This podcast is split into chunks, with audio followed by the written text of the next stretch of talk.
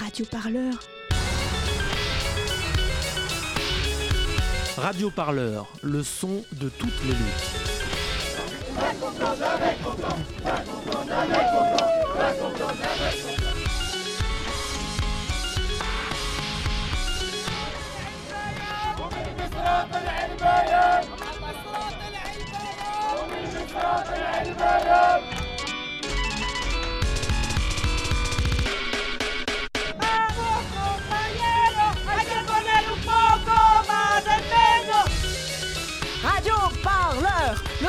Toutes les luttes. Radio Parleur, le son de toutes les luttes.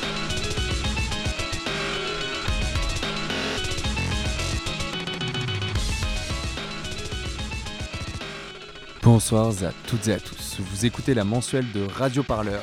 Aujourd'hui, avec nos invités, c'est la forme du mouvement des Gilets jaunes aujourd'hui qui sera au centre de nos discussions.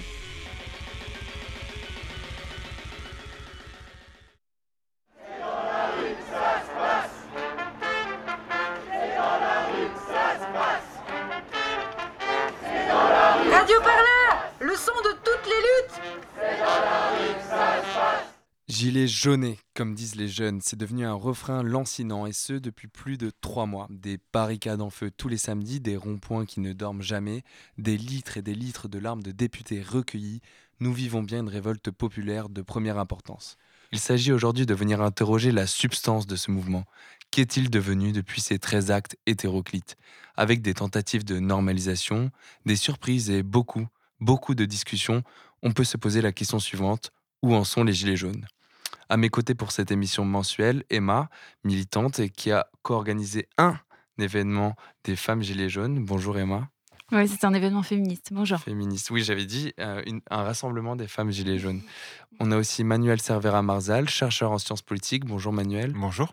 Et Bruno, militant Gilets jaunes depuis le premier acte. Salut Bruno. Bonjour. L'idée a germé dans une discussion. Quelqu'un a dit, Eh ben, on n'a qu'à faire l'assemblée des assemblées. Je ne sais plus qui a dit ça. Et puis c'était parti. On dit, ah oui, ça c'est génial, on l'a fait où? Bah, comme merci. Les 26 et 27 janvier, le temps d'un week-end, Commercy était au centre du mouvement des Gilets jaunes.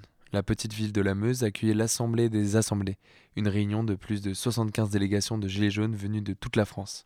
Un exercice inédit de démocratie directe et une véritable alternative au grand débat imposé par Emmanuel Macron. Pour Radio Parleur, Martin Baudrero était sur place avec June Loper et Kylian Martin. On écoute un extrait de ce reportage. Claude, bah, je suis gilet jaune de Commercy. euh, je suis habitant de la région depuis 35 ans. Et voilà. C'est comme ça que je me définis comme un Meusien. Et aujourd'hui, gilet jaune. Alors l'idée, c'est que, on s'est dit, euh, même si euh, au départ on pensait qu'il y aurait qu'une trentaine de groupes, on s'est dit, mais quand même, Et là, on est combien aujourd'hui? 75. 75 groupes de toute la France qui sont venus. sont venus. Ouais, ouais. Et puis, par contre, beaucoup d'observateurs. Les groupes voulaient venir à 5, 6, 8, 10. Euh, on s'est dit, bah, si tout le monde prend la parole, on est mort. On ne pourra jamais tenir euh, dans un week-end. Donc, on a dit, on propose deux délégués, un homme et une femme, qui prendront la parole le premier jour Par uniquement eux, par groupe. Et les observateurs n'auront pas le droit de parler le premier jour. Par contre, pour que personne soit frustré, on s'est dit le dimanche, on fait des groupes de travail pour approfondir les questions qui ont déjà été traitées la veille. Et là où, pour le coup, euh, ceux qui ont envie de s'exprimer, euh, puis surtout pour que tout le monde, euh, personne ne vienne à l'AG sans pas disant bah, moi j'étais obligé de me taire tout le temps. Ils sont les délégués, donc avec les cartons, qui sont pour que l'Assemblée propose un appel. Les délégués. Beaucoup de cartons. Ah voilà, il n'y a personne qui est contre. Qui s'abstient? Est-ce que tu peux te présenter et me dire euh, d'où tu viens exactement Camille, Bonjour Camille. salut Martin. Je viens de Cray, une petite commune rurale euh, d'environ 8000 habitants dans la vallée de la Drôme. On sort d'une première session, euh, c'est une pause là, on est en plein milieu d'une pause de 15 minutes. C'est quoi le premier sentiment? On sentait que les gens étaient. Ils brillaient un peu, enfin il y avait un truc, euh, on se comptait quoi. Ah ouais, c'était trop du bonheur, franchement. On se rend compte qu'on est tous pareils, qu'on est tous en lien, qu'on a tous les mêmes objectifs, les mêmes revendications. Donc c'est du bonheur. Ils nous ont fait croire pendant des années et des années qu'on était différents, qu'on pouvait pas s'u- s'unir, qu'on pouvait pas se lier, qu'on pouvait pas s'entendre et qu'on devait même détester notre voisin. Aujourd'hui, on l'adore, notre voisin. Je crois pas que ce mouvement il va s'arrêter de sitôt. À Commercy, tous les, tous les copains, les copines qui, euh, qui sont là disent Oh là là, si ça s'arrête, euh, j'espère qu'on va pas se quitter. Euh, Mais non, on va pas se quitter. Mais non, on va faire une maison du peuple. On va, on, va, on se quittera plus jamais, quoi. C'est impossible. Allez, commercy, par ici, venez chanter.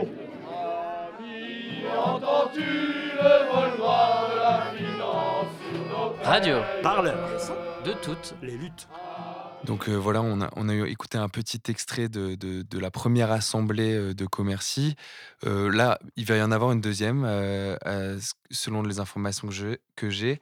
Qu'est-ce que ça vous évoque, vous, cette assemblée de Commercy, euh, Bruno? Aujourd'hui, on est par rapport au début du, du mouvement Les Gilets jaunes, j'ai l'impression qu'il y a quand même un truc un peu, un, peu- un peu dommage qui se passe, un peu grave, c'est qu'on on se divise entre nous, euh, entre les différentes chapelles, etc. Et euh, bon, sans entrer dans le détail tout de suite, euh, c'est là-dessus qu'il faut faire attention. Donc c'est très bien ce genre de réunion pour justement faire le point et essayer de, de- de- de colmater un peu les brèches là qui se font. Et, et vous, vous aviez suivi, euh, Emma, euh, ce qui s'était passé à Commercy, les discussions, les avancées, euh, ce qu'ils avaient voulu faire au sein de, cette- de cette assemblée euh, des Gilets jaunes de Commercy? J'ai suivi un peu, euh, oui.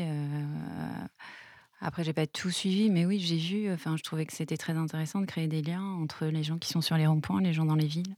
Parce que pour vous, euh, là, ça fait 13 actes. Euh, les, les- les- mouvements des ronds-points, ils étaient un peu, un peu avant, mais voilà, ça fait quand même pre- presque trois mois.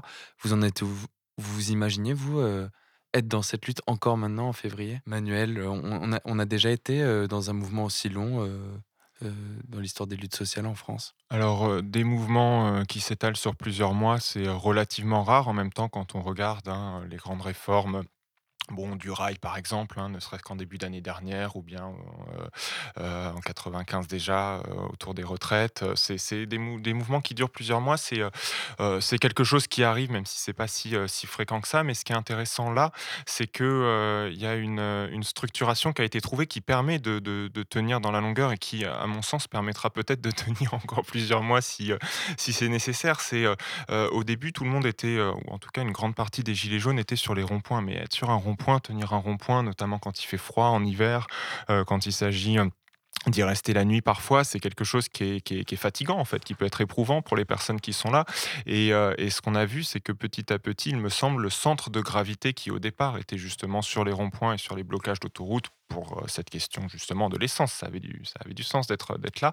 Petit à petit, le centre de gravité s'est euh, déplacé vers euh, les actes avec cette espèce de, de- dramaturgie théâtrale extrêmement intéressante. Les actes, on, on sait quand ça commence, mais on sait jamais justement quand est-ce que ça va finir. Et ça permet, voilà, il y a peut-être plus de de facilité en fait euh, pour euh, les militants et les militantes à se retrouver une fois par semaine qu'à tenir en permanence euh, un rond-point. Donc j'y vois une forme de, de- maturité politique, tout comme le fait de s'être réunis en janvier à Commercy. hein. Le mouvement a pris conscience du fait qu'à un moment, sa diversité qui fait sa force pouvait aussi risquer à un moment de, de- faire sa faiblesse si la diversité tournait vraiment à l'éparpillement en fait.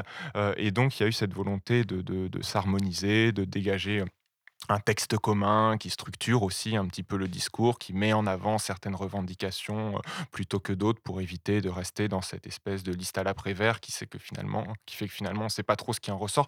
Donc voilà, je vois dans ce genre ce genre d'évolution, moi, une preuve de- de- d'intelligence euh, collective. Bruno, je vous vois presque grimacer. euh, Est-ce que vous, cette, cette évolution du, du mouvement, pour vous, elle était positive? Bah justement, comme a dit euh, mon, euh, mon collègue ici, euh, ça, ça devient un peu, il y a un côté un peu pièce de théâtre justement avec les actes qu'il faut, à mon avis, éviter de éviter en fait. Et bon, les gens, ils sont plus sur les ronds-points mais parce qu'ils y ont été dégagés en fait. C'est pas trop un choix de leur part. Et euh, on, on voit quand même qu'ils y retournent. euh, Ils y retournent. Beaucoup de ronds-points sont malgré le froid, malgré tout occupés. hein. Ouais, ouais. Et euh, bon, et puis euh, ils risquent des, des, des- des vrais problèmes judiciaires hein, pour occupation voilà, de l'espace public.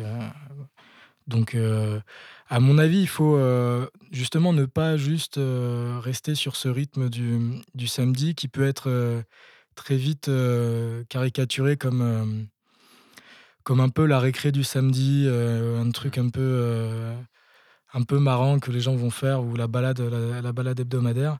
Et le côté euh, prise de rond-point, ça peut être des ronds-points, ça peut être autre chose, c'est quelque chose de, plus, de, plus tenace et de plus, justement, de, plus, de plus intense. Là, c'est vrai que ça peut durer très longtemps, mais le pouvoir peut s'en accommoder. hein.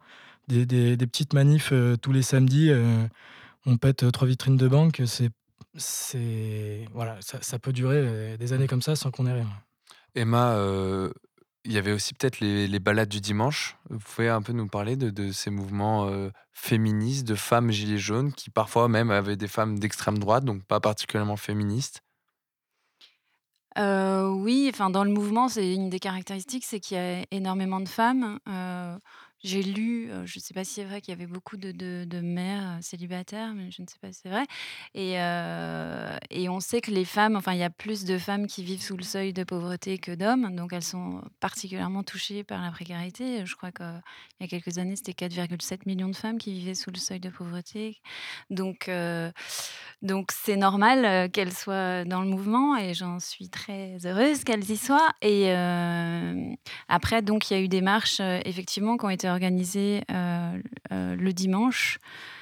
Moi, je n'y étais pas, donc euh, je ne peux pas trop vous en parler. Je sais que c'est, voilà, on a, enfin, en tout cas, moi, j'ai eu du mal à mobiliser quand j'ai créé un événement. On a un peu de mal à mobiliser sur Paris. J'y étais encore samedi dernier. on n'était pas beaucoup. À mobiliser, je veux dire, un cortège de femmes. hein. Il y avait un cortège de femmes, donc enfin vous avez tenté d'en faire un, et, à vos yeux, c'est quoi, c'est quoi les raisons de, de cet entre guillemets échec? À Paris en tout cas, parce que Bah, je pense que c'est difficile de se scinder dans le sens où il y a des revendications communes, hommes et femmes. Donc, du coup, tout d'un coup, dire, bon, bah, nous, on est des femmes, on a des revendications propres. Euh, quelque part, on se... Voilà, c'est peut-être vécu aussi comme une division, alors qu'on veut collectivement arriver à des choses. Donc, c'est délicat d'arriver avec des revendications. mais, mais vous, voilà, c'était pour porter des revendications qui concernaient seulement les femmes? Euh, au sein du mouvement des Gilets jaunes de faire ces manifestations le dimanche. Alors, moi, j'y étais toujours pas le Oui, mais dimanche, vous- mais, vous moi, j'en ai organisé une. or- organisé une qui était un, un samedi, qui était un Ah, rassemblement et qui était euh, euh, en soutien à tous les précaires, euh, femmes ou hommes, mais qui portait aussi des revendications sur les écarts de salaire, sur le fait que les retraites, bah, elles sont plus faibles pour les femmes, les salaires sont plus faibles pour les femmes, et donc de demander aussi euh, qu'il n'y ait plus d'inégalité et que voilà. Bruno, euh, je vous vois. En fait, si, euh, je pense qu'il y a un côté fatigue aussi, parce que si on demande euh, aux femmes, elles font la manif le samedi, parce que c'est important d'être tous ensemble, et ça donne vraiment de la force au mouvement quand il y a des femmes dans le mouvement. C'était pareil pendant tous les grands mouvements sociaux, les femmes sont indispensables. Donc si elles font, déjà c'est super fatigant la, journée du samedi, si en plus il faut y retourner le dimanche. Euh, franchement, enfin moi j'en ai discuté par exemple avec une femme euh, médic la semaine dernière. Elle y allait hein, le, le- le- le lendemain, le dimanche, mais chapeau quoi. Sur la, sur la structuration de ce mouvement, donc, euh, qui va d'un rond-point à une manifestation, parfois nationale, à des manifestations de femmes, qu'est-ce que ça peut. Ouais, moi je trouve évoquer que. euh, alors, la première chose d'abord, c'est qu'il y a vraiment des, des- des formes d'action tout à fait inédites hein, dans ce mouvement. Enfin, ce, qui est, euh, ce qui est inédit, c'est sa composition sociologique, au sens où on voit, euh, bon, il semblerait, de, la- de- le résultat de différentes études, hein, qu'il y ait déjà plus de femmes euh, que euh, dans la plupart des mouvements sociaux. Mais surtout, il y a plus de catégories populaires, de classe moyenne basse. Ça, c'est quelque chose de tout à fait inédit. On retrouve des gens dans ce mouvement qu'on ne voyait pas traditionnellement dans les cortèges syndicaux, euh, dans les partis politiques, euh, etc. Donc ça, c'est sur la composition du mouvement, il se passe quelque chose d'a- d'assez inédit, mais il y a aussi dans les formes d'action, je veux dire. Occuper des ronds-points, c'est tout à fait inédit. Comme il y a deux ans, occuper des places publiques, c'était tout à fait inédit. Auparavant, au XXe siècle, on occupait des usines. Bon, aujourd'hui, il n'y en a plus beaucoup.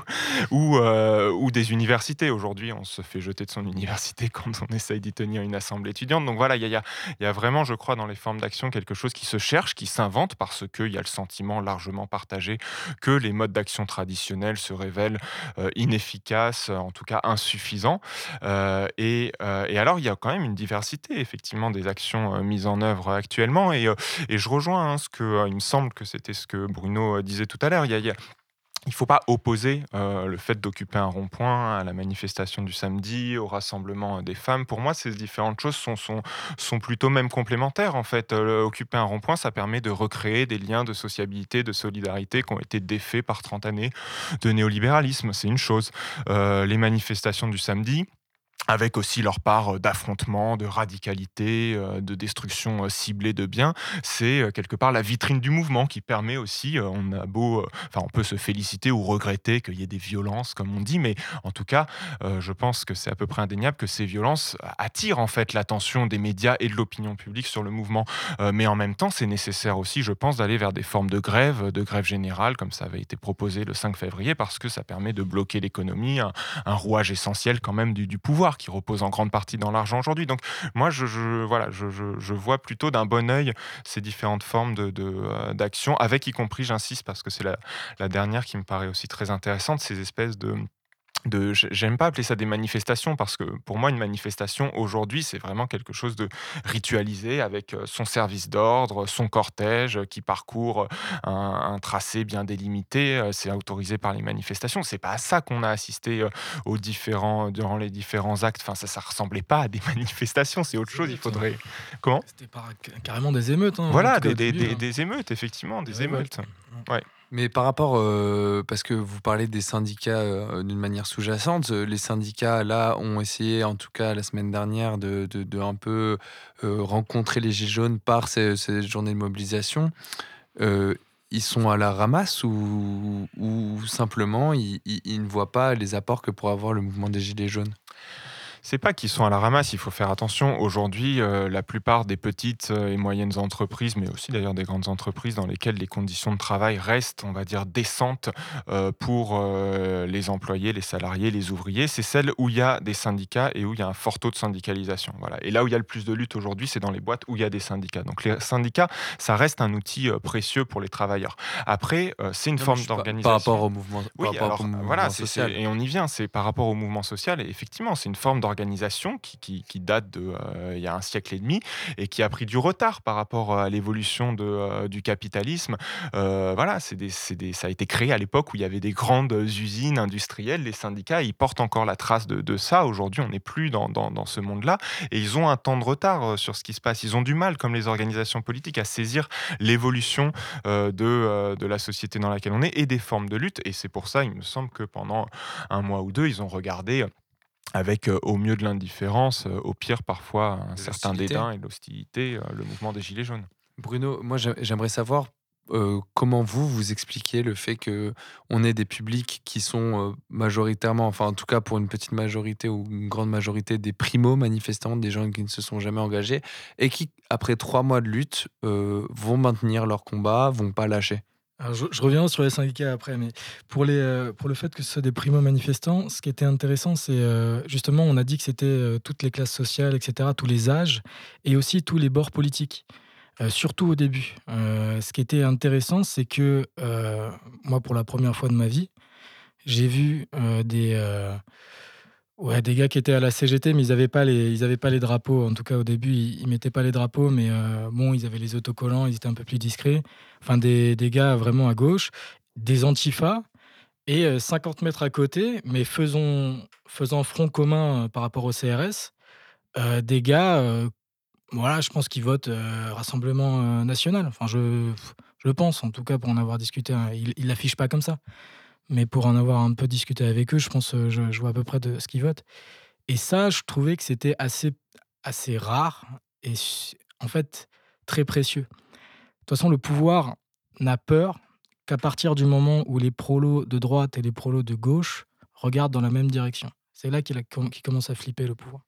Et c'est pour ça qu'aujourd'hui, euh, on a des petits problèmes dans les manifestations à Paris, hein, enfin, ouais, pas que à Paris d'ailleurs, dans les, grandes villes, avec ça. Donc euh, les, primo-manifestants, euh, en tout cas de droite, qui étaient dans les premières manifs, j'ai l'impression qu'ils viennent moins, en tout cas à Paris.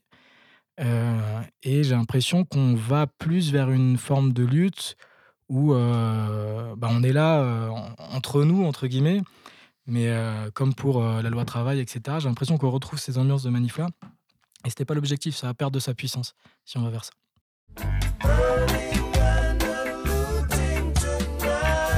Radio. Parleur. De toutes les luttes.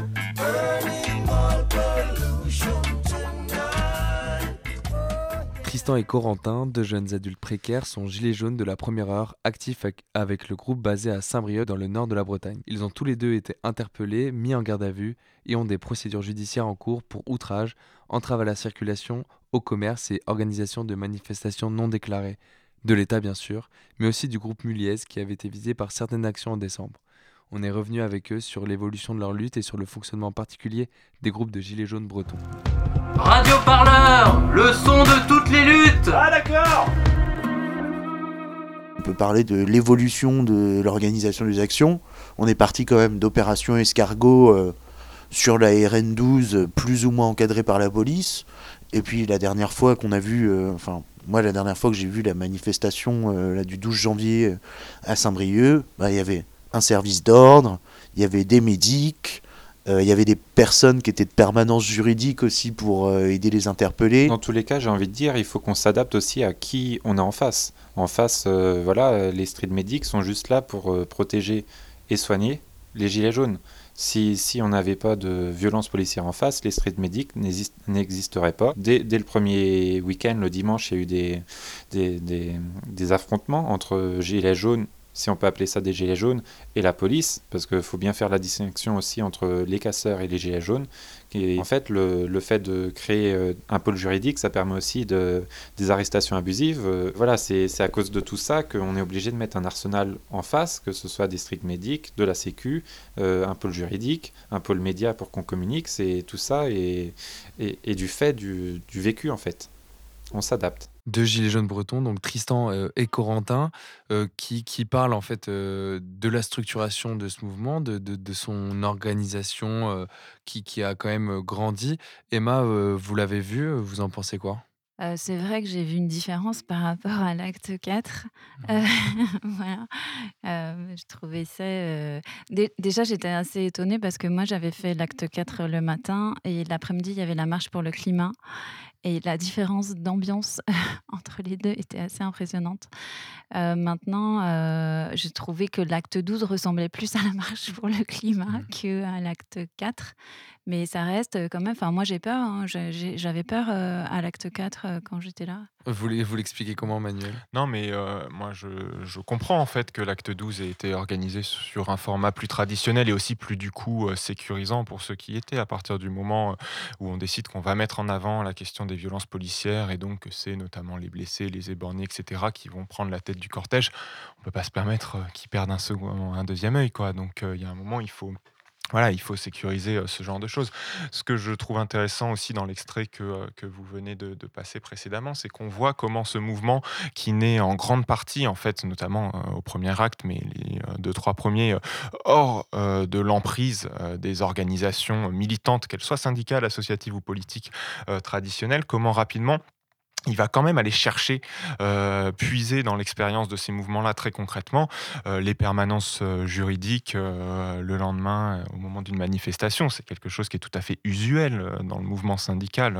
Et moi, j'étais à l'acte 3, à l'acte 4, j'étais, j'étais, j'étais horrifié en fait de voir les dizaines de gilets jaunes qui s'étaient fait coffrer et qui le lendemain passaient en comparution immédiate au tribunal correctionnel de Paris, se prenaient tous des peines complètement hallucinantes, alors que premier réflexe qu'on nous enseigne quand on rentre dans un syndicat ou un parti, c'est euh, surtout refuser de passer en comparution immédiate quand vous êtes euh, emmené en garde à vue, vous demandez un renvoi, vous y avez le droit. C'est un, un droit qu'il n'y euh, a, a, aucune condition. Mmh. Donc euh, voilà, euh, vous gardez le silence, vous appelez euh, l'avocat de permanence et vous faites renvoyer le procès. Voilà. Et là, vous êtes sûr que vous prendrez une peine trois fois moins lourde que, que, que, ce qui vous attend en comparution immédiate. Bruno Ils n'ont pas eu le choix, hein, parfois. Ils n'ont pas eu le choix. C'est-à-dire que les, les, les, policiers leur ont fait comprendre qu'ils ne pouvaient pas appeler leur, leur, avocat. Ça a duré des heures. Et des oui, heures. alors ça, ils le font aussi aux militants, sauf que c'est une technique d'intimidation des policiers qui joue aussi sur la légalité, qui vous laisse croire que vous n'avez pas le droit d'appeler votre avocat, que vous êtes obligé de passer rapidement. Mais quand vous avez été briefé à l'avance, vous savez que c'est du bluff. Mmh.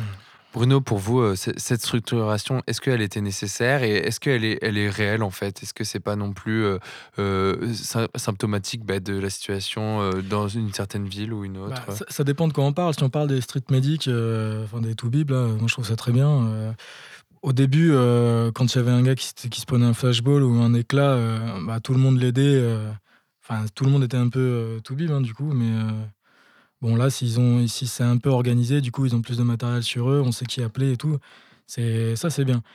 Après, euh, que les syndicats euh, viennent, euh, bon, bah, le côté positif, en effet, c'est qu'ils ont bah, cette expérience-là dont, on vient de parler. Mais après, c'était pas les syndicats qui ont fait le service d'ordre à la manifestation des Gilets jaunes de Dominil donc, le, bon, on ne sait pas trop qui c'est, les, les, mecs qui font le service d'ordre.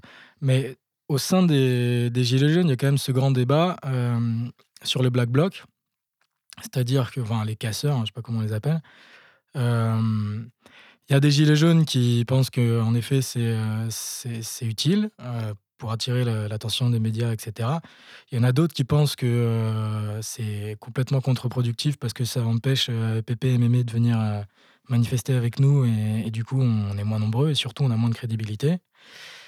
Et parmi les gens qui pensent ça, euh, il y en a qui, euh, qui du coup essayent de se dire que bon bah, on va former un service d'ordre pour virer les black blocs, les casseurs quand ils arrivent. Euh, surtout qu'ils sont quand même facilement reconnaissables parce qu'ils jouent pas le jeu du gilet jaune, c'est-à-dire ils mettent même pas le gilet jaune. Donc, euh, Après, on voit quand même euh, des violences dans les manifestations qui sont faites par, on va dire, ah bah, des, pour ça, des, vrais, gilets jaunes. Exactement. Et c'est là qu'on dit, les faut pas, enfin, dans, dans, dans, l'interview des, des, Bretons, ils disaient donc faut faire la différence entre les casseurs et les, et les gilets jaunes. Ouais, mais c'est pas aussi simple. Parce, qu'ils ont, ils ont, les mêmes pratiques, certains. Déjà, il y a les mêmes pratiques. Après, il y, a des, il y a plein de gilets jaunes qui soutiennent les, les casses. Et après, surtout, c'est quelle casse, quelle, quelle violence que les casseurs, mais les casseurs de quoi? Ouais, c'est vraiment une question qui est. Bah c'est ça, enfin, il manque un peu le, COD dans le truc. Donc, le, quand, on, quand on prend des, du mobilier urbain pour, pour faire des, des, des barricades, pour ralentir les flics et, et, les, les, espèces de tanks qui nous envoient, etc., ça n'a rien à voir dans le, dans le, dans le symbole avec euh, péter une brasserie, euh, voilà, voler, euh, voler des, des paires d'Adidas dans un magasin de, sport. Ça n'a rien à voir. Les pilleurs, les pillages et les barricadiers, c'est voilà, faut pas les mettre dans le même, dans le même mot. Quoi. Après ça, c'est vraiment une question de pratique, de contexte, qui pour moi peut paraître parfois un peu qu'on peut mettre de côté parce que la réalité des manifestations, je pense pas que ce soit les pillages. Je pense que la réalité des manifestations, c'est les, les, messages qui sont adressés et qui sont majoritairement des, des témoignages symboliques. Après, oui. Ce symbole va être couvert par. Il, peut y avoir pendant sur une journée de, de 10 heures de manifestation, tu as 15 mecs qui vont euh, péter les vitrines d'un magasin de iPhone et qui vont voler des iPhones. C'est ça qui va être en boucle pendant toute la soirée et toute la semaine qui suit sur BFM, euh, CNews, etc. Donc c'est là qu'il faut un service d'ordre pour, pour, d'ordre pour parce qu'on est dans une garde médiatique pour maîtriser notre image. 15 mecs n'ont pas le droit de, de, péter le, combat de, de, millions de personnes. Et pourtant, euh, euh, juste une dernière question pour vous. Vous, vous pensez vraiment que, que avec des médias qui sont par exemple, sur la lutte des chiffres, euh, la question euh, d'une utilisation seule des chiffres euh, du, ministère de l'Intérieur. aucun esprit critique, c'est. Est-ce que, est que du coup, les, en tant que Gilets jaunes, vous, pensez vraiment que vous pouvez encore avoir un, soutien entre guillemets des médias? Ah bah non, mais je pense que depuis le début, enfin voilà, les médias sont dans la main des milliardaires qui nous gouvernent tous, de nous mettre à tous. Donc évidemment, on est en guerre contre eux, donc l'ennemi ne va pas parler positivement de, de vous, quoi, forcément. Samuel, euh, euh, Manuel, encore une fois, à chaque fois je me trompe sur Samuel. Par rapport à, ce qui vient d'être dit, vous, en pensez quoi euh bah, euh, sur, euh, sur la question des violences, bon, c'est effectivement extrêmement compliqué parce qu'il y a plein, il y a différents acteurs en fait. il faudrait, il y a deux différences à faire. Il y a de quels actes on parle, ça a très bien été dit par Bruno. C'est pas la même chose de détruire la vitrine d'un concessionnaire de luxe ou de détruire un distributeur automatique d'argent. Ça, c'est pas la même chose que d'aller piller un magasin, de casser une brasserie d'un petit commerçant. C'est pas non plus la même chose que de s'en prendre physiquement à des policiers. S'en prendre physiquement à des policiers, c'est pas la même chose que de s'en prendre physiquement à des journalistes pigistes parce que bah, un Robocop qui a choisi ce métier, enfin, il a un minimum, je pense, euh, en tête ce qu'il risque en choisissant ce métier, ce qui n'est pas le cas d'un journaliste. Donc il faut vraiment différencier tous ces actes. Je crois que c'est le point euh, de départ absolu. Et euh, ce qu'il faut différencier dans un deuxième temps, c'est qui sont les personnes qui commettent chacun de ces actes parce que un black bloc, c'est-à-dire, pour être précis, des militants politiques qui relèvent d'un courant précis de l'extrême gauche, l'autonomie. c'est pas la même chose qu'un pilleur qui vient uniquement pour s'enrichir. C'est pas la même chose que euh, des euh, policiers infiltrés, agents provocateurs euh, qu'on voit aussi à chaque acte. Moi, je vois circuler sur des réseaux sociaux des images que je considère a priori comme authentiques, dans lesquelles on voit voilà des agents provocateurs. Et c'est pas la même chose qu'un ce que vous avez appelé un vrai gilet jaune. Moi, j'aime pas trop le terme, mais voilà quelqu'un qui n'a pas de casier judiciaire, n'a pas de passif militant, qui vient là de manière un peu bon enfant, mais qui se retrouve en, fait nassé, gazé, etc. et qui pète juste un câble. Et alors, c'est sûrement pas la chose la plus intelligente intelligente qui fasse de sa vie, mais qui en vient à euh, commettre des actes qu'il n'aurait pas commis en temps normal. Voilà, tout ces, il, faut, il faut bien distinguer ces actes mmh. et ces catégories. juste sur la tactique, là, on vient de parler des, hypothétiques euh, flics en civil qui, enfin, sont plus qu'hypothétiques, hein, ils sont très probables, flics en civil qui, qui cassent et qui, qui font ce qu'ils font. Est-ce que c'est pas la preuve quand même que euh, le pouvoir a tout intérêt à ce que ce qu'on casse? Donc, est-ce que c'est quand même pas la preuve que la, la, la technique, la, tactique euh, adoptée par les Black Blocs n'est pas la bonne, puisque les flics en civil, qui ont tout intérêt à salir le mouvement, font la même chose. Donc je sais pas, au bout d'un moment, c'est un peu de la, stratégie de base. Euh, si l'ennemi fait exactement la tactique euh, que toi tu veux faire, enfin au bout d'un moment, il y a un truc qui tourne par rond, quoi. Radio Parleur, le son de toutes La rage du peuple, je la vois tous les samedis. On n'a plus un franc, plus de quoi remplir un caddie. Chaque fin de mois, on crève la dalle. Je te parle pas d'appétit, il suffisait de quelques gilets jaunes pour que petit à petit on se bouge, on se mobilise.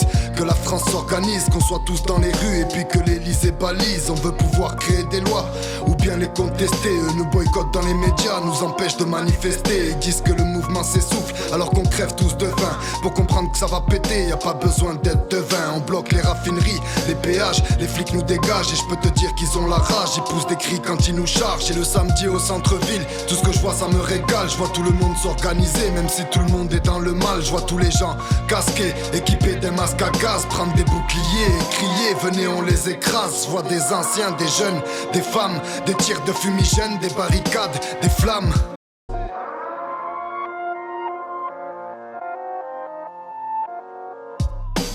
Comme j'avais dit, ça a été un peu, vigoureux, donc un, son sans, ambiguïté. Euh, on va parler du coup de, ce qui a été dit dans, ce rap, de, cette question du pacifisme, de la violence, de la répression. Mais juste avant ça, on va parler d'un des grands soucis quand même du mouvement Gilets jaunes, c'est la question de la démocratie et euh, sa réponse euh, du gouvernement qui était le grand débat national. Bienvenue Maël. Donc oui, en fait, le, grand débat, euh, moi, ça me rappelle en fait la définition de la démocratie du philosophe Paul Ricoeur. Euh, pour Ricoeur, en fait, est démocratique une société qui se reconnaît divisée, c'est-à-dire traversée par des contradictions d'intérêts et qui se fixe comme modalité d'associer à parts égales chaque citoyen dans l'expression, l'analyse, la délibération et l'arbitrage de ces contradictions. Euh, la démocratie, en fait, est considérée ici comme un processus et pas comme le mode d'organisation de la société. C'est un processus en quatre étapes, donc la liberté d'expression en est la première. Les manifestations et les revendications de ces hommes et de ces femmes gilets jaunes composent cette étape. Alors je me pose la question, si le grand débat arrive, est-ce qu'il arrive au bon moment Et euh, car dans le processus euh, démocratique, entre la phase d'expression et de débat, ou délibération, les deux termes sont euh, étymologiquement proches, se trouve la phase d'analyse. Or, analyser signifie étymologiquement décomposer ou étudier de façon détaillée. Cette phase d'analyse semble avoir été omise et pourtant elle est essentielle. c'est cette phase qui permet de prendre du recul sur les revendications exprimées, non pas pour les étouffer ou les atténuer, non, mais pour mieux les comprendre et construire un esprit aiguisé et critique. Et c'est nécessaire. C'est nécessaire car c'est cette phase qui permet de se réapproprier les mots, car les mots ont un sens. Les hommes et les femmes gilets jaunes ont d'abord été présentés comme la peste brune, puis leur mouvement de jacquerie, une référence qui, comme l'explique l'historien Gérard Noiriel dans la conférence débat en ligne sur le site de Radio Parleur, n'a d'autre objectif que de décrédibiliser le mouvement. Puis c'est le terme de peuple qui a été utilisé avec cette question de quel peuple parle-t-on? Dans cette même conférence débat que vous pouvez donc retrouver en ligne sur le site de Radio Parleur, les deux historiens, Gérard Noiriel et Joël Chandelier, expliquent que ce terme a toujours été un enjeu politique. La définition du peuple, comme euh, Gérard vient de le rappeler, euh, est pas clair du tout et n'est jamais clair parce que c'est un enjeu politique systématiquement. Pourquoi? Parce que euh, le peuple, qu'on le prenne du point de vue ethnique, comme ça a été pendant très longtemps, hein, il faut quand même se souvenir que le peuple, pendant très longtemps, c'est pas une notion politique, mais c'est une notion ethnique. hein, c'est le peuple franc, le peuple français. Euh, Aujourd'hui, évidemment, ce n'est plus le cas. Euh, pendant longtemps, en fait, faire partie du peuple, ça donnait droit à une revendication, à participer à quelque chose. Et à partir du moment où c'est devenu un sens plus politique, évidemment, ça s'oppose à euh, ceux qui gouvernent, à ceux qui détiennent le pouvoir. Et donc, euh, quand le peuple, euh, quand, quand on se revendique du peuple, même si on n'en fait qu'une petite partie, c'est un message politique pour revendiquer une part du pouvoir ou de la participation. Le peuple n'a donc pas de définition réelle. Aussi est-il compréhensible qu'il n'y ait pas d'unanimité dans les propos tenus jusque-là, comme cela a d'ailleurs toujours été le cas au sein des mouvements populaires, comme le rappelle Gérard Noiriel dans cette conférence. Pas de définition réelle du peuple et pas d'unanimité dans le mouvement. Cela permet de comprendre la difficulté de trouver des représentants ou des représentantes. La lutte, elle est contre l'élite politique, mais parce que l'élite politique a été, selon euh, le- le- les Gilets jaunes, et c'est quand même assez vrai, accaparée, et là c'est particulièrement flagrant avec, euh, avec Macron, c'est-à-dire l'idée que euh, c'est une catégorie de la population très précise qui a le droit d'être l'élite politique par nature. Par, euh, alors, ou par sa formation, ou par son origine, etc.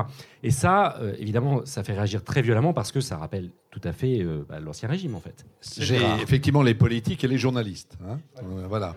Donc on voit bien que c'est la, dans la, la fraction des élites qui sont dans la représentation. C'est flagrant.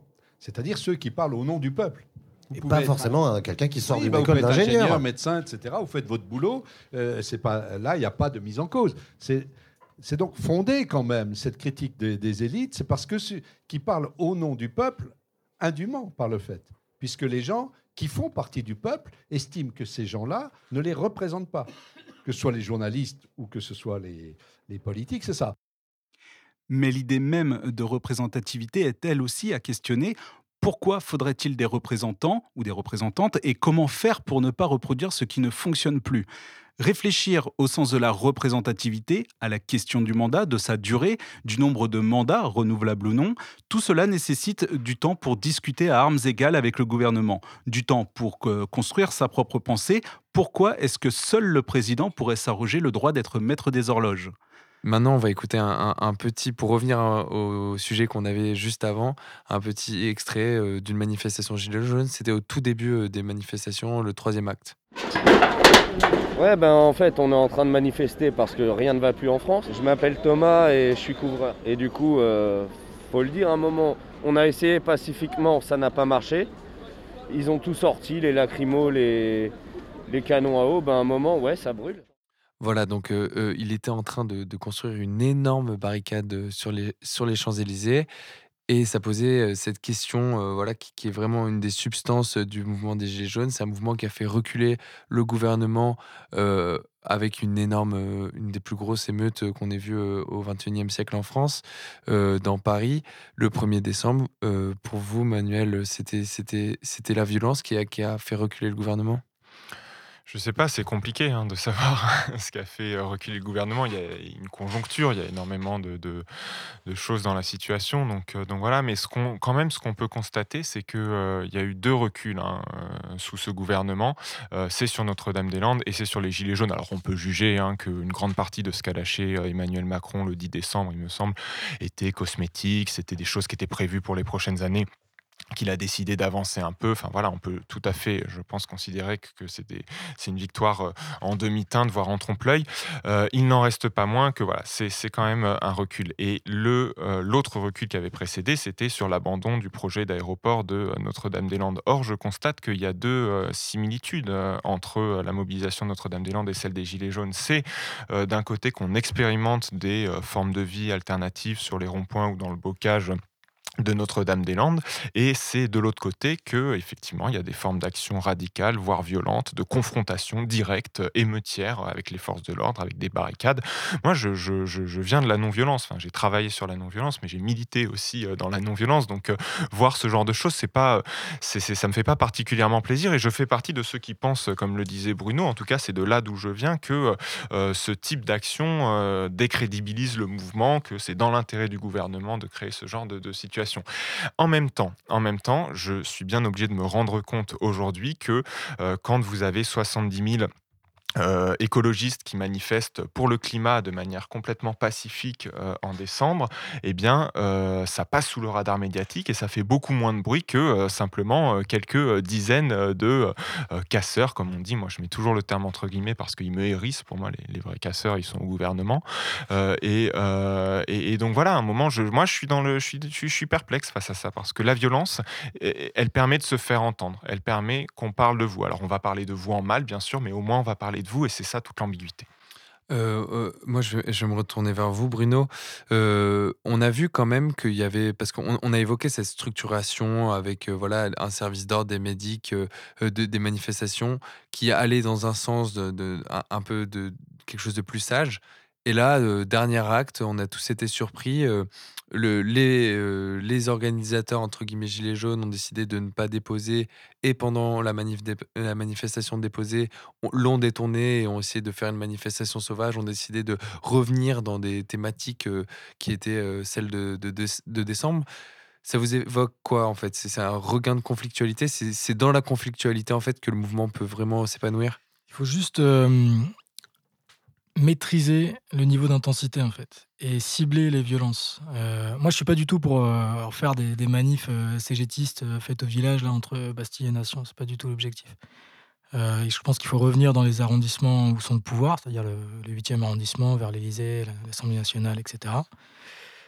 Et au niveau des violences, il faut il, faut que ça soit symboliquement pertinent. C'est-à-dire, euh, dans ce qu'on casse, par exemple, on va casser euh, les banques, par exemple, puisque c'est quand même euh, toute, toute, cette politique qui nous, a, qui nous, est, qui nous est imposée, etc. C'est toujours pour faire des, des, des, réductions de dépenses pour payer la dette. C'est quand, quand même les banques qui nous foutent dans la merde et, qui ont, et qui ont le pouvoir. Euh, il faut pas faire comme certains casseurs font, péter les voitures, par exemple. Ça, c'est, à mon avis, très bête. J'ai vu devant moi des gens qui se sont mis à péter une kangou. Une kangou, quand elle est garée dans le 8e, c'est, un plombier qui travaille là. Quoi. Pas, il habite pas là. Il n'y a personne qui a des kangous dans le 8e.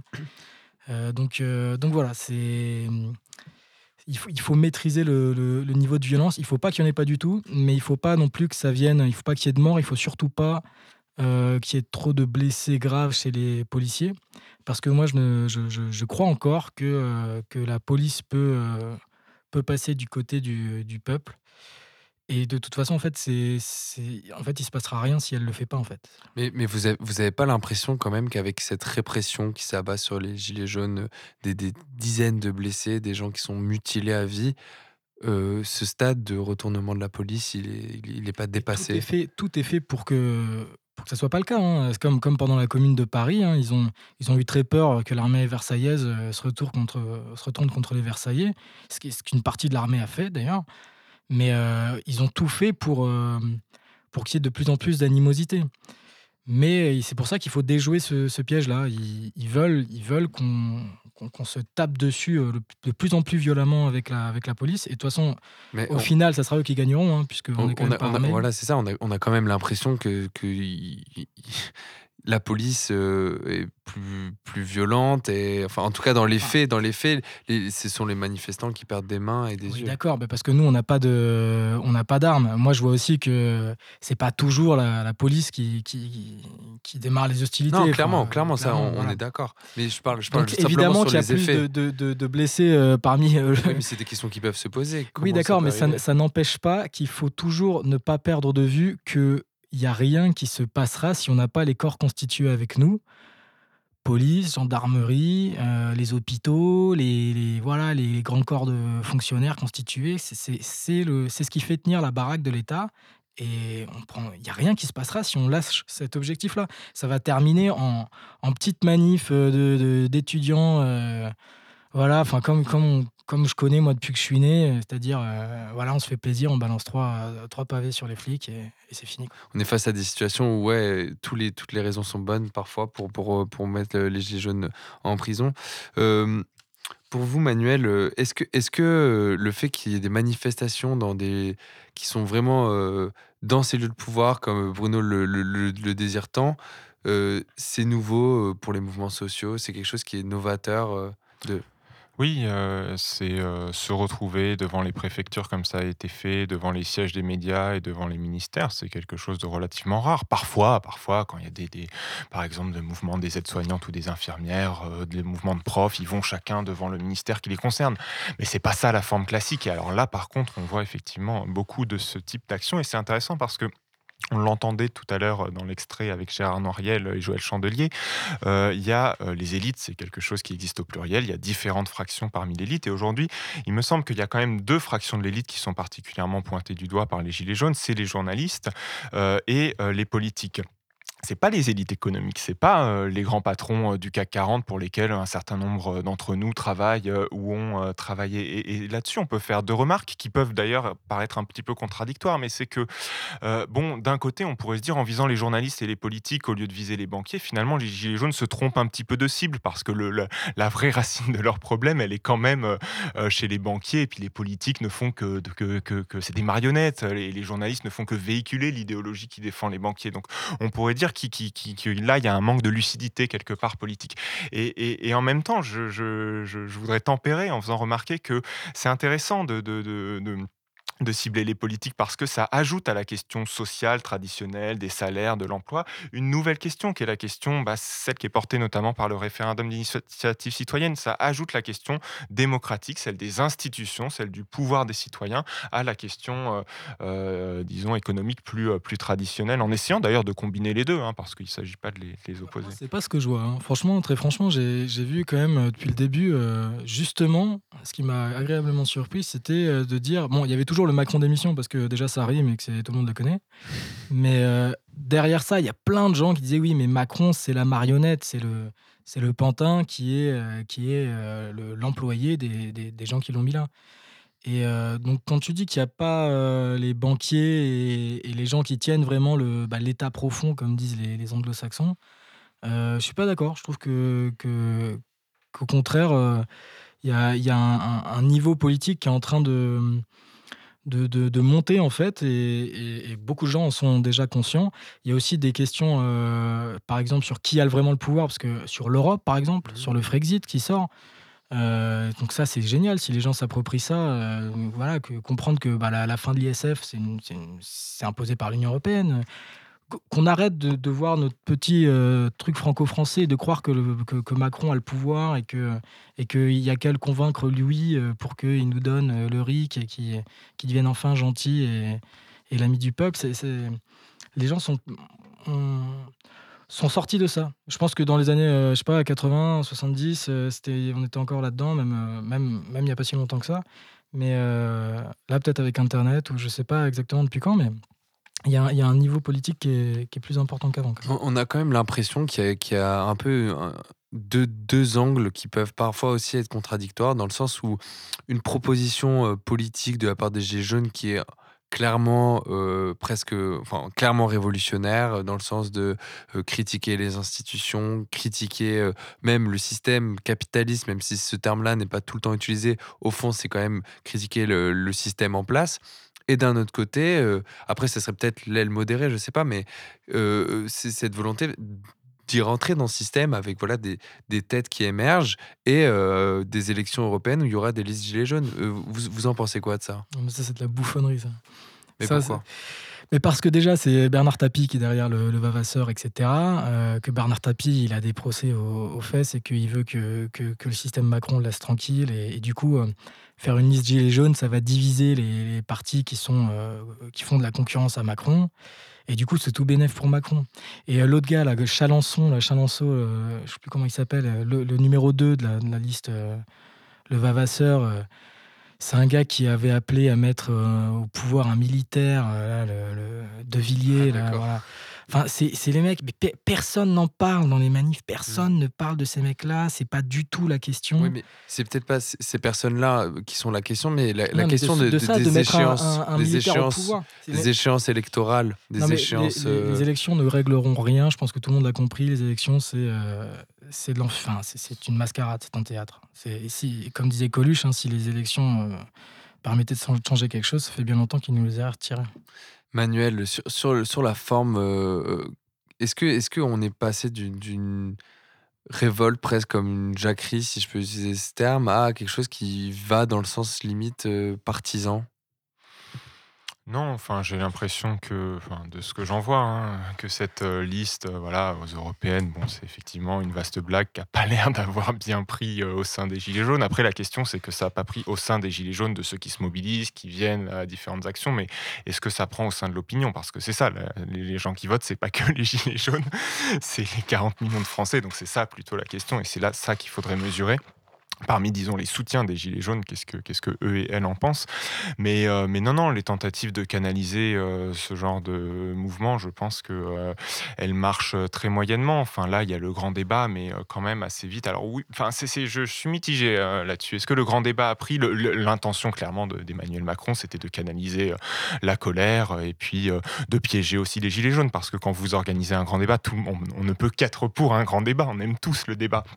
Donc si vous refusez de participer le, au grand débat, c'est facile ensuite pour euh, le gouvernement de dire ah ben ces gens-là, regardez, on leur propose de débattre, ils veulent pas venir débattre, c'est des grogneurs, euh, c'est des voilà, ils sont bloqués dans leur, ils sont enfermés dans leur colère. C'est un, un coup euh, tactique, bon, qui est assez classique, mais qui, qui est pas, enfin, qui est pas mal joué de la part d'Emmanuel Macron. Simplement, j'ai l'impression que ça prend quand même pas tant que ça, parce qu'il y a eu effectivement un nombre de critiques qui ont été émises tout de suite sur le fait, on en disait tout à l'heure, le, le- le truc, le débat est quand même cadré dès le départ pour aller vers des questions de suppression de services publics ou d'immigration qui sont pas les questions des gilets jaunes. Et puis on a vu fleurir ce tag euh, à plusieurs reprises. C'est pas les questions des gilets jaunes parce que euh, ça a été mesuré de différentes façons, euh, notamment sur le contenu des tweets et des messages Facebook. Ça a été mesuré par des centaines de questionnaires qui ont été diffusés où on voit que la question de l'immigration C'est déjà pas. Enfin, c'est une certaine catégorie. Moi, Moi-même, je tweete jamais. hein. Oui, oui, mais du coup, il y a eu 800 questionnaires qui ont été diffusés où on voit qu'il y a moins de 6% des gilets jaunes qui considèrent l'immigration comme un problème. C'est moins que, beaucoup moins que la moyenne des Français. Donc, je ne crois pas que ce soit un. je, crois, je crois que la, composante xénophobe et d'extrême droite de ce mouvement existe, mais je pense qu'elle est marginale. Euh, mais juste ce que je voulais souligner, c'est que j'ai vu euh, fleurir un graffiti à plusieurs reprises qui disait on veut pas débattre, on veut décider. Et je crois que tout est là, tout est dit. Voilà, le débat, il a déjà eu lieu en novembre et en décembre. Euh, il a abouti à deux revendications, le RIC et puis d'un autre côté, rétablissement de l'ISF et hausse du SMIC. Euh, Macron, il arrive avec un temps de retard et c'est plus débattre qu'il s'agit La aujourd'hui. TVA, c'est ce- TVA 0% sur les produits de première consommation. Je pense que ça, c'est ça, c'est pas mal participé. Mais, mais, mais, mais justement, c'est ça, c'est c'est qu'on est face à des revendications, face à une critique du système démocratique. Ces revendications, comment. Représentatif. D'accord, oui, mais, mais c'est. c'est- Qui n'est pas démocratique, du coup. Oui, totalement, peut-être, mais la réalité, c'est qu'on se retrouve face à un flou quand même du fait des compositions de, ce mouvement qui, qui parfois peut être pour une démocratie directe, parfois pour simplement des mesures de première utilité. Comment on peut, on peut s'y retrouver en fait? C'est parti de, de- problèmes très concrets et, et- au fur et à mesure du mouvement, euh, on, on- s'éduque politiquement et on, commence à, à élever notre niveau politique général.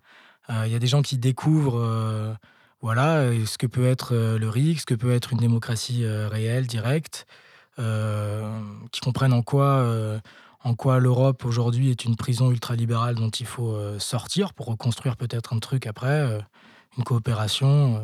Mais en tout cas, l'Union européenne aujourd'hui, je pense que les gens comprennent de plus en plus que c'est les multinationales qui, la- qui règnent dessus. Euh, voilà, le niveau politique des gens augmente. Alors c'est vrai qu'il y en a toujours qui vont rester euh, arc-boutés sur euh, moi ce que je veux c'est euh, 200 balles de plus sur mon SMIC et, euh, et, euh, et je, travaille dans une, dans une PME où ils sont euh, où on est quatre et, je sais très bien que le patron peut pas augmenter mais je, m'en fous, je vais pas comprendre. Bon, mais je pense qu'il y en a plus beaucoup en fait des, des, des gens qui, qui sont obtus comme ça. Mais, sur, le. Sur le... SMIC, c'est-à-dire que ce que je veux dire, c'est que si on veut augmenter le SMIC, il faut baisser. euh, là, les PME aujourd'hui, il faut. Les petites entreprises, hein, elles sont en train de, crever. Et donc, elles ne peuvent pas augmenter euh, le SMIC. Donc, il faut baisser euh, les taxes et les charges sur les petites entreprises. Et il faut aller chercher donc le pognon ou sur la dette qu'on paye chaque année, c'est là que le pognon est, et sur l'évasion fiscale qui est de près de 100 milliards par an. Donc le, le ISF, c'était 4 ou 5 milliards par an c'est pas là qu'est le, le gros paquet du pognon. C'est une, mesure sym- symbolique, hein, c'est important, mais le, le- le- les vrais enjeux, ils sont pas là. Et c'est tout le, truc des gilets jaunes, c'est que petit à petit, petit, semaine après semaine, les gens entendent des infos, réfléchissent, euh, vont sur Internet, etc. C'est sûr que c'est pas sur BFM qu'on va apprendre ça. Justement, justement, on a l'impression qu'il y a un double niveau. Il y a les revendications des Gilets jaunes et la sphère médiatique où euh, on, ne les comprend pas, euh, euh, ils n'ont pas de, représentants, ou quand il y en a, ils se font euh, virer ou ils se font menacer. Et du coup, oui, oui, je vous Non, en pardon, prie. non, mais ça, ça fait partie de la force de ce mouvement, de ne pas avoir de représentants, parce qu'à partir du moment où vous avez un porte-parole, euh, ça fait un interlocuteur pour le pouvoir, ça fait quelqu'un que vous allez pouvoir euh, corrompre, que vous allez pouvoir acheter, quelqu'un qui va aussi s'autonomiser de sa base, parce que c'est des logiques euh, quasi mécaniques, en fait, qu'on voit se reproduire systématiquement dès qu'on met le doigt dans cet engrenage de la délégation, on aboutit à de la dépossession et à une rupture entre... les représentants et des représentés, avec des représentants qui ne représentent finalement qu'eux-mêmes et leurs intérêts. Donc rester sans porte-parole, c'est extrêmement important. C'est ça qui euh, euh, décontenance le pouvoir, qui le fragilise et qui, euh, voilà, c'est, je crois que ça c'est absolument un point décisif. des porte-paroles spécifiques sur tel sujet. Mais franchement, aujourd'hui, il faut, faut regarder aussi ce que disent les gens dans les manifs, les pancartes dans les manifs, etc. Bon, clairement, là, il n'y aurait pas besoin de faire un débat pour savoir que le RIC, par exemple, c'est un truc, euh, bon, voilà, ça, c'est c'est- s'il y a peut-être un truc qui est partagé C'est- par c'est- tout le c'est monde. quoi pour vous le RIC? Le RIC, c'est donc euh, une, euh, une petite capsule de, de vraie démocratie dans notre système où on n'a pas le pouvoir puisqu'on le délègue à des gens qui décident tout à notre place. Et ça permet de, de garder la main. Ça, donc le, le RIC Carl, c'est-à-dire constitutionnel, on peut réviser notre constitution, abrogatoire, on peut refuser une loi si on trouve qu'elle est dégueulasse, qu'elle trahit le peuple et le pays. Euh, révocatoire, si on voit qu'il y, a un- qu'il y a- qu'il y a un élu qui, nous trahit, qui fait exactement l'inverse de ce qu'il avait dit dans sa campagne, ou qui est corrompu, ou qui, a- etc. Et Est-ce que- oui, mais le peuple qui est une notion qui parfois est quand même euh, contestable et on peut voir aussi euh, des, des- des initiatives populaires qui peuvent être antipopulaires. Mais on des- peut, on- de toute façon, la- Exactement. La, démocratie, on peut euh, ne pas être d'accord avec certains trucs que, que les gens pensent en majorité. hein. C'est c'est un peu, le- soit on est démocrate, soit on l'est pas. Mais moi, je préfère euh, qu'on prenne des mauvaises euh, décisions entre guillemets en me disant bon bah c'est la majorité qui le veut plutôt que de me dire c'est une poignée de corrompus qui, qui, me trahissent et qui trahissent le peuple d'un degré. Il y a, voilà, on est, on est plus légitime à se tromper. Peut-être on se trompera, hein, on se trompera probablement. Mais euh, bon, c'est pas nous qui faisons les guerres, hein, c'est les élus qui font les guerres, qui font les, les essais atomiques dans l'atmosphère, qui sont en train de, de créer la sixième grande extinction euh, des, espèces dans le monde, des animaux, etc. Donc euh, le peuple, à mon avis, est infiniment plus sage que, que, que- que 300 députés euh, complètement malléables, corruptibles. euh, et- de toute façon, voilà, ils nous ont trahis. Il n'y a, plus- a plus besoin de, démontrer ça. Manuel, ce, ce genre, ce genre d'idée, ce genre de vocation démocratique euh, que, que représente le RIC, euh, vous en pensez quoi? Non, je suis d'accord entièrement avec euh, ce qui vient d'être dit par Bruno. Peut-être euh, juste pour ajouter deux petits éléments. euh, Est-ce qu'il y a un risque que ce type de référendum ait des effets euh, conduisent à des décisions réactionnaires plutôt qu'à des décisions progressistes d'égalité des droits? Oui, il y a un risque, mais ceci dit, ce type de référendum ou des choses plus ou moins proches existent dans tout un tas de pays, la Suisse, le Canada, des États fédéraux américains, ça existe depuis longtemps dans tous ces États-là. Et quand on fait des enquêtes quantitatives, qu'on regarde les centaines de référendums qui ont eu lieu euh, dans ces endroits-là, on se rend compte qu'il y a vraiment une infime minorité de décisions euh, réactionnaires qui ont été prises, beaucoup euh, de décisions progressistes. Et en fait, dans la majorité des cas d'ailleurs, ce type de, de de, de référendum euh, bloque en fait euh, certaines lois mais n'en propose pas de, de nouvelles. Donc déjà ça, ça permet de mitiger euh, le- le- les craintes de ceux qui à gauche disent ah mais ça va conduire au rétablissement de la peine de mort, à la aux suppression des droits des minorités, etc. Et le deuxième point c'est que il faut assumer si on est démocrate on ne l'est pas à moitié quoi. Si on est démocrate ça veut dire qu'on prend ce risque-là quoi. Euh, je veux dire on n'est pas euh, démocrate quand ça va dans notre sens et puis on ne l'est plus quand ça va pas. Et simplement, en fait, c'est leur laisser une manette de plus, un, un moyen de plus de pouvoir assouvir leur, leur, leur capacité de pouvoir. Avec les en- médias, quoi. Si, en si gros, vous, que. si vous laissez les, médias, dans la main des grands milliardaires, effectivement, c'est c'est les- le processus n'a pas été jusqu'au c'est- bout. C'est c'est comme si, en fait, on, on- on imaginait un. Mais c'est déjà le cas. hein. Aujourd'hui, les, les- les médias achètent les politiques, enfin les, les milliardaires achètent les le médias, achètent les politiques. Donc là, avec le RIC, un des premiers trucs, à mon avis, qu'il faudra faire, c'est réorganiser euh, le système médiatique pour qu'il soit Mais- indépendant, comme, mais- comme les magistrats sont indépendants. Il y a plein de- d'idées qui sont possibles pour, euh, pour que ça soit pas dans la main de 10 milliardaires. Et, euh, et ça, c'est un des trucs à faire en premier. C'est tellement nouveau, une porte qui s'ouvre, un nouveau champ à explorer, que là, je pense, dans les années qui suivront, faudra mettre toute son énergie pour faire passer les, voilà, les, les, les 4-5 euh, propositions de, de là, qui, sont euh, pour moi les plus, les plus importantes. Chacun a sa, petite liste dans sa tête. Mais, voilà, à mon il faudra mettre tout, tout, son, tout son temps, tout son effort là-dessus. Et vous, Emma? Enfin, je ne sais pas comment concilier euh, l'exigence de démocratie avec laquelle je suis d'accord et, et, euh, les garde-fous euh, pour pas que ça Mais pénalise. les garde-fous, c'est nous les fous? Enfin, c'est quoi? C'est qui, qui- c'est Non, qui les les, fous? les médias qui, qui font du lavage de cerveau. Mais par exemple, si on parle du féminisme, Ouais. aujourd'hui, les femmes, c'est quand même pas une minorité. 50, Non, 50% mais justement, euh, il y a des femmes qui sont pas forcément féministes, qui sont même Oui. anti-féministes. Mais Donc, parce que euh, ça dépend ce qu'on appelle en Suisse, féministe. Les femmes ont eu le droit de vote euh, 43 ans avant les femmes françaises grâce à un référendum justement d'initiative excellent. populaire. Merci. Ouais, je pense que c'était le, c'était le, le mot de la fin euh, pour cette émission. On aurait vu beaucoup de choses. On aurait vu la structuration, l'évolution. On se retrouvera euh, dans un mois avec euh, la, la prochaine mensuelle de Radio Parleur. Merci beaucoup euh, pour, pour ce débat et cette émission. C'était très intéressant. Radio Parleur, le son de toutes les luttes.